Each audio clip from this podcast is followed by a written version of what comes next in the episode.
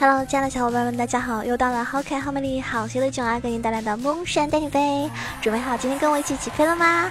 那毕竟我是那个 我能吐槽喷队友，我能千里送人头，静则百年不见人，动则千里送超神的电竞美少女。呃，那个最近啊，打游戏呢就心情特别特别暴躁啊，就是那种一遇到那种队友挂机或者骂人的，我就感觉整个人都很崩溃。那所以呢，嗯，感觉可能夏天到了吧。啊，就就容易发脾气，然后希望大家打游戏的时候呢，还是要淡定点，然后不要因为游戏影响自己的心情啊。嗯，虽然我自己做不到嘛，但是我希望大家就是不要因为游戏而影响心情。那今天这期节目呢，给大家推荐的一个呢是非常非常，嗯。非常非常厉害的一个英雄，为什么这么说？一旦这个英雄起来的话，真的是可以 carry 全场的，就是剑圣。而且呢，如果说你是很早很早就接触英雄联盟这款游戏的小伙伴们，应该对剑圣这个英雄是不会陌生的，对吧？像周董的话，最喜欢玩的英雄就是剑圣了。那剑圣呢，一直是各种对局中非常常见的一个打野英雄，无论是版本怎么样变动，野区都有他的一席之地。而且这不仅仅是因为剑圣是一个很多玩家初次五杀的一个英雄，更是因为他在拥有着非常出出色的一个收割能力的同时呢，拥有着半肉也能够有输出的一个优势。而剑圣的出装呢是五花八门的，所以呢，今天这一期节目呢，主要是给大家介绍一个是在目前七点十版本里面表现非常好的一套装备。希望喜欢打野的朋友，或者喜欢玩剑圣的，有些人也会剑圣上单啊什么的。但是我建议剑圣拿打野会比上单位置更好一点。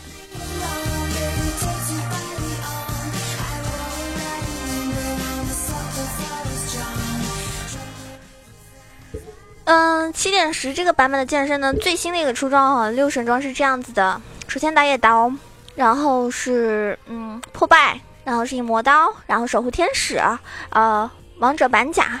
啊，还有这个攻速鞋，为什么呢？因为这套装备呢，其实是在复活甲改版之后，七点九版本中的时候呢，就已经很多人开始使用了。大家都知道，剑圣呢强势的时候呢是后期，只有一个起来的剑圣才能够 carry 全场，所以剑圣最需要的就是在前期和中期的一个过渡。而使用廉价的装备呢，就是过渡中期的中前期的一个很好的方式。比如说新版的一个复活甲，因为新版的复复活甲呢，只要两千四百块就可以购买，这大大降低了剑圣发育的一个阻碍，对不对？而且呢，新版的复活甲呢，比旧版而言来说的话呢，它更像是一件进攻型的装备。因为中期使用它的话呢，不仅能够提升输出，而且呢，能够兼顾防守。就像我们新版本的 ADC 会在中期使用春哥甲一个道理。那剑圣使用春哥甲呢，也非常非常合适。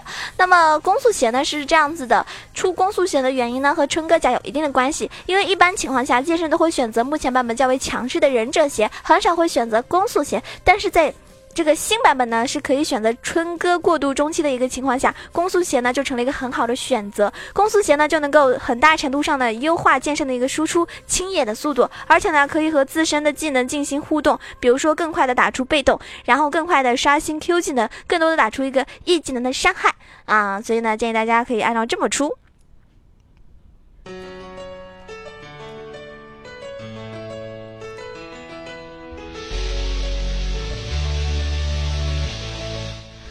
那么大影魔刀呢，就是为了弥补，就是补上一个魔康而选择的一个装备。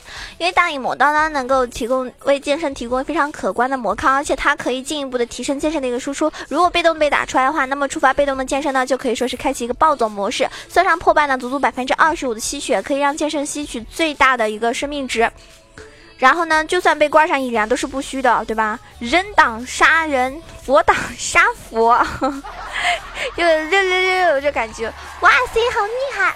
那么王者的板甲这件装备呢，应该算是你最后会去出的。这个装备呢，就是为了提升生命的一个基数以及护甲，让剑圣呢更加的坚强。其实。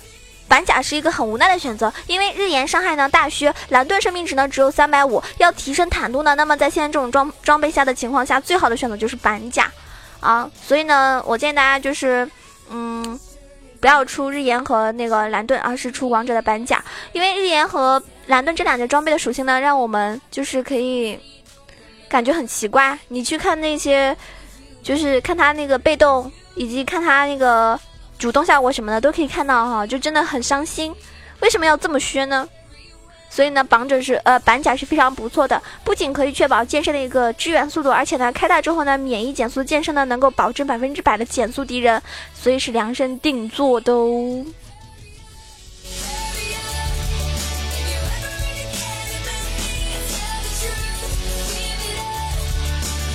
接下来我们说一个嗯。天赋符文的一个方面的介绍，就是说天赋的话呢，肯定是点出热忱，十八杠零杠十二的点出热忱，进一步提高剑圣的一个输出能力。然后呢，红色攻击，呃，那个符文的话呢是红色固定的攻击，黄色固定的护甲，蓝色固定的魔抗，然后大精华呢就是在攻速装。那其实剑圣在这个新的七点十的版本里面的话呢，是应该是这样子去玩啊。如果你跟以前的那个剑圣一样的话呢，如果前期以发育为主的话呢，就比较尴尬，因为你为了预防敌方这个趁机 gank，就可以对吧？一直在那里日蟹日蟹日和蟹是吧？就一直在那打野怪打野怪。当然，如果说敌方压线或者是友方英雄控制技能比较多的话那，你就可以考虑去抓一波。抓人的话呢，要尽量保证你身上有红。因为毕竟前期剑圣还不是很强势，那么血刃做出来以后呢，就算你一个初步起来，这个时候呢，你拿上红就可以考虑抓人或者是入侵敌方的野区去搞事情了。做出攻速血的话呢，还可以考虑拿一个龙。如果你做出复活甲的时候呢，就可以考虑拿一个峡谷先锋，因为现在峡谷先锋呢一个人就能打，而且他打人的时候呢，对吧？就呃，他打人的时候呢，就后摇很长，可以趁机绕后打屁股，那就是暴局。进入中后期呢，就可以找机会单带。有装备优势的话呢，就可以杀掉，然后呢继续打；没有优势的话呢，就开大走。因为免疫减速基本上是留不住。当然这是团战没有优势或者是比较难打、开不了团的时候的做法。有优势的话呢，又能打团，就跟团就可以了。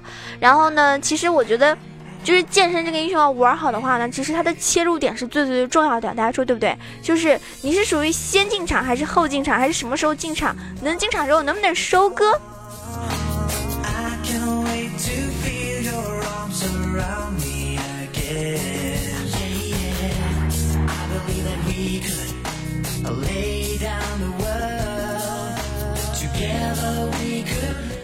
嗯，剑圣这个英雄什么时机切入团战是最合适的呢？他进团的话呢，很简单，基本上两个方面，对吧？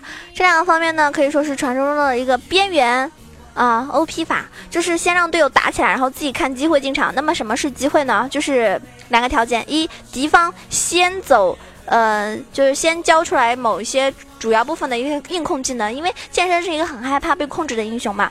而另一部分呢是，就是。用你的那个技能阿尔法突袭躲躲就行了。第二个呢，就是确保能够杀一个人，就是助攻也行。然后大招时间延长之后呢，剑圣才算真正的可以开干了。如果说以上条件最好全部达成的时候，要是装备够好的话呢，又对自己有足够自信的时候，对吧？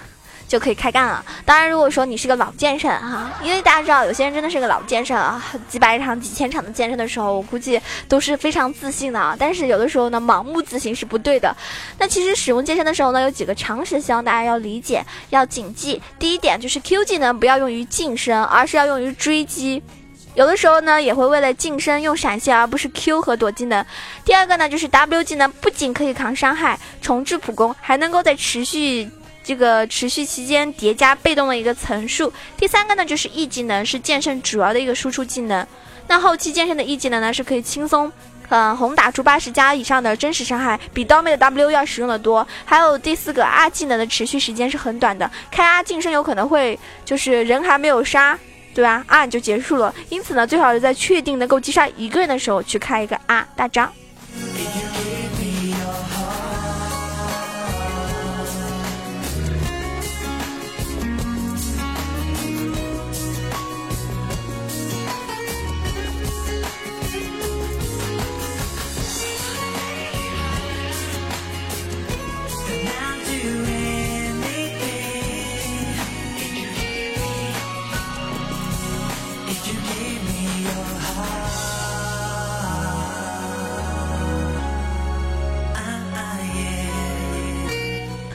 那这一期呢，这个节目的前半期呢，主要是介绍的是剑圣的一个出装和打法，希望对所有打野的，尤其是非常喜欢剑圣这个英雄的小伙伴们呢，都有所帮助。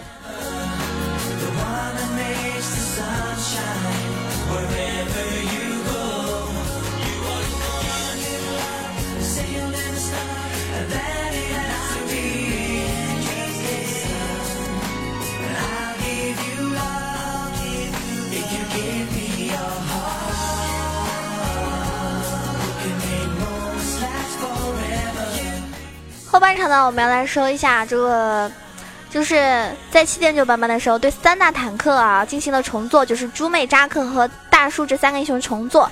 随后呢，七点十版本呢更是对多个坦克英雄进行了一个调整。在今天，大家可以在战局的时候会发现，坦克的英雄呢不对称的伤害呢优势下降了。那么这会对战局有怎么样的影响呢？就是什么叫不对称优势？之前我们要知道伤害的来源有哪些。无非就是普攻和技能，对吧？那要想增加普攻和技能的直观伤害输出，有两个方式，就是装备和等级。等级作为其中一个因素，可以为英雄带来本身的一个属性，就是攻击力和生命值以及抗性和技能的一个基础伤害。通常来说呢，在高端局或者是职业比赛上的时候呢，坦克英雄通常是会被安排到上单位置的，因为上单的等级呢通常是全队最高的。然后其实就大家。会觉得哎，上单一般都是玩肉嘛，对吧？有的时候看到人家上单出个 T 波，就觉得这把游戏 GG 了。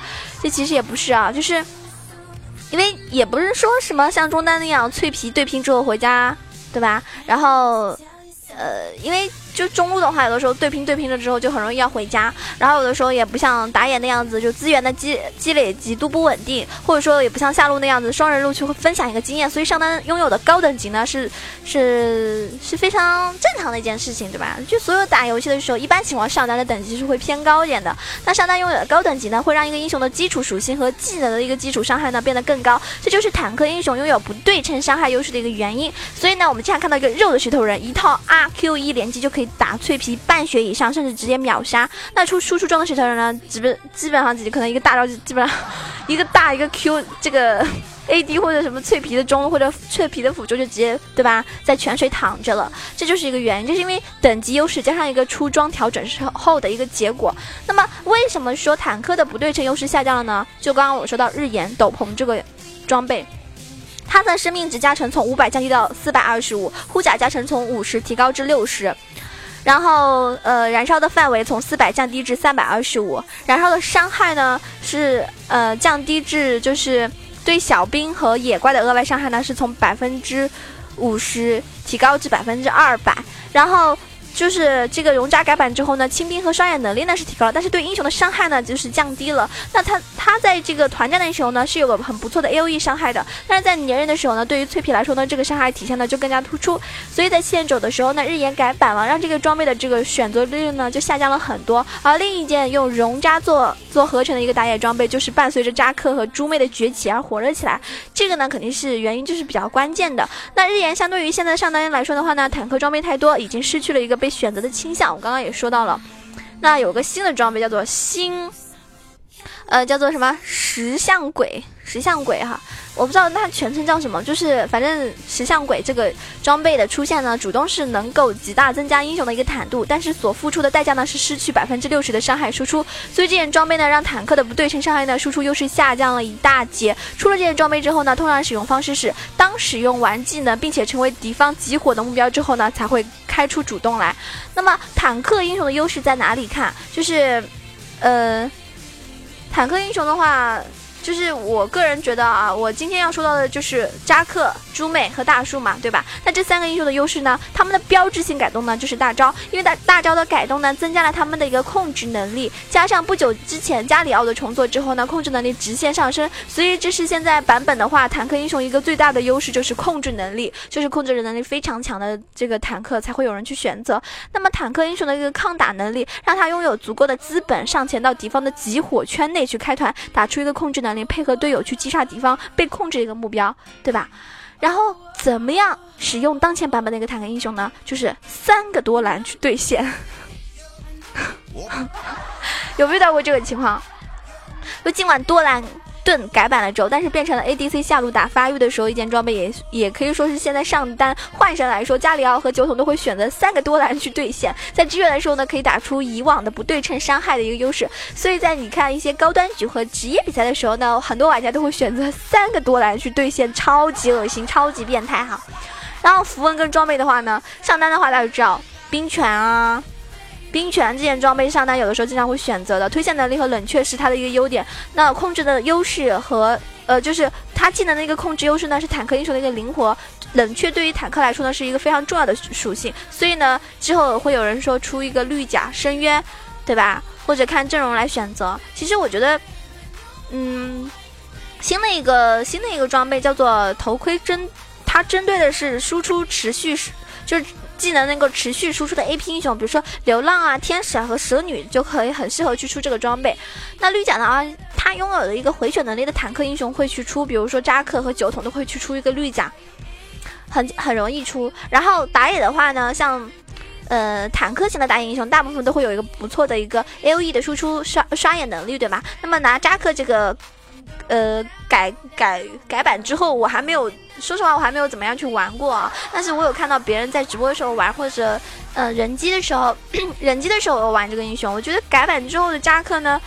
他的 W 和 E 技能呢，都是拥有 A O E 的一个清野能力的，所以在装备的选择上呢，就是不会去出冰拳或者是冰甲这两件为数不多的又加冷却又加抗性的装备。当然还没有蓝条的原因，所以呢，扎克会在符文上做一些文章。就是说，你们想要玩扎克去打野的话，那符文的话呢，建议大家带九个法术穿透，九个呃冷却时间，九个生命呃九个生命值，还有三个冷却时间啊，冷却时间，因为。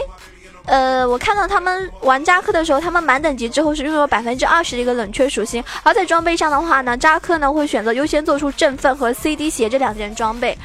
嗯，我觉得其实无论国服还是其他服务器，就是坦克英雄的一个选择率呢一直是不不高，可能这些英雄呢没有输出英雄那么，就有的时候会打出那么多伤害和那么秀的操作吧，所以很多人觉得，哎，我玩游戏就是要杀人啊，我要杀人，然后我要拿输出，我要感觉我的这个。这个数据好看什么的，其实有的时候呢，我觉得玩一个游戏呢，胜利可能是最重要的，对吧？你不一定要说你数据最好看，有的时候你数据很好看，二十多个人头死了两三次，可是你还是输了，对吧？所以呢，我觉得呃还是要看情况，有的时候玩一些肉的话呢，就好好玩肉，也可能因为伤害和追击能力难以完成五杀的成就，有些人就不喜欢玩这个肉，因为你想知道，一般肉很少能拿到五杀，对吧？啊也有可能是因为就是需要你去扛塔，去当做一个挨揍的小肉肉是吧？就不愿意啊。有些人就喜欢玩 C，玩那种 脆皮，然后输出很高的，但是很脆的英雄。但其实我觉得在目前这个版本的话，用一个坦克英雄在团队里的话，真的是很重要，而且是一个翻盘点吧。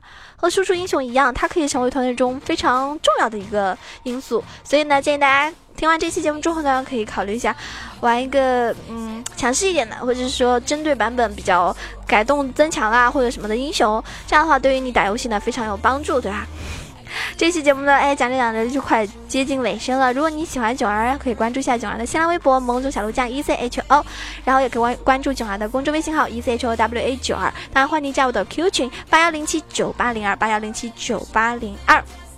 那九儿呢？每天下午在斗鱼直播房间号是幺七三四五幺五幺七三四五幺五。晚上的话，有的时候会开播，不稳定。呃，更多的动态的话呢，也大家可以关注一下我的嗯微博吧，因为微博上会有更新。呃，上一期节目给我这个赞助的小伙伴们有，嗯，第一名九儿家的小薄荷啊，还是我们家的妹子。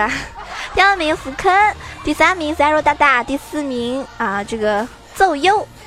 第五名世界安静，第六名墨子飞宫，第七名囧儿最爱的小老公。明天呢，我就要总结一下这个五月份给我赞助最多的第一名，就可以获得囧儿的，呃，囧儿的那个抱枕啊，好吧，抱枕。如果想要的话，赶紧行动起来喽！如果这个月没有拿到，那下个月再努力啦。好，这期节目就要结束了，感谢你的收听，感谢您的支持。希望大家有更多的想法和建议都可以可以跟我提出来。呃，我也希望大家有的时候呢，就是打游戏的时候呢，对吧？嗯，默默的聆听啊，默默的上分。然后最主要的就是希望游戏是可以给你带去快乐的，而不是因为游戏影响心情。因为我是真的很容易被游戏影响心情。比如说我今天连跪了，我就会很伤心，搞得我今天就不想录节目，不想开直播。啊，所以我希望就是大家不要像我这样。好好打游戏，好好的，开心的生活。下期节目再见了，我是爱你们的小九儿，么么哒。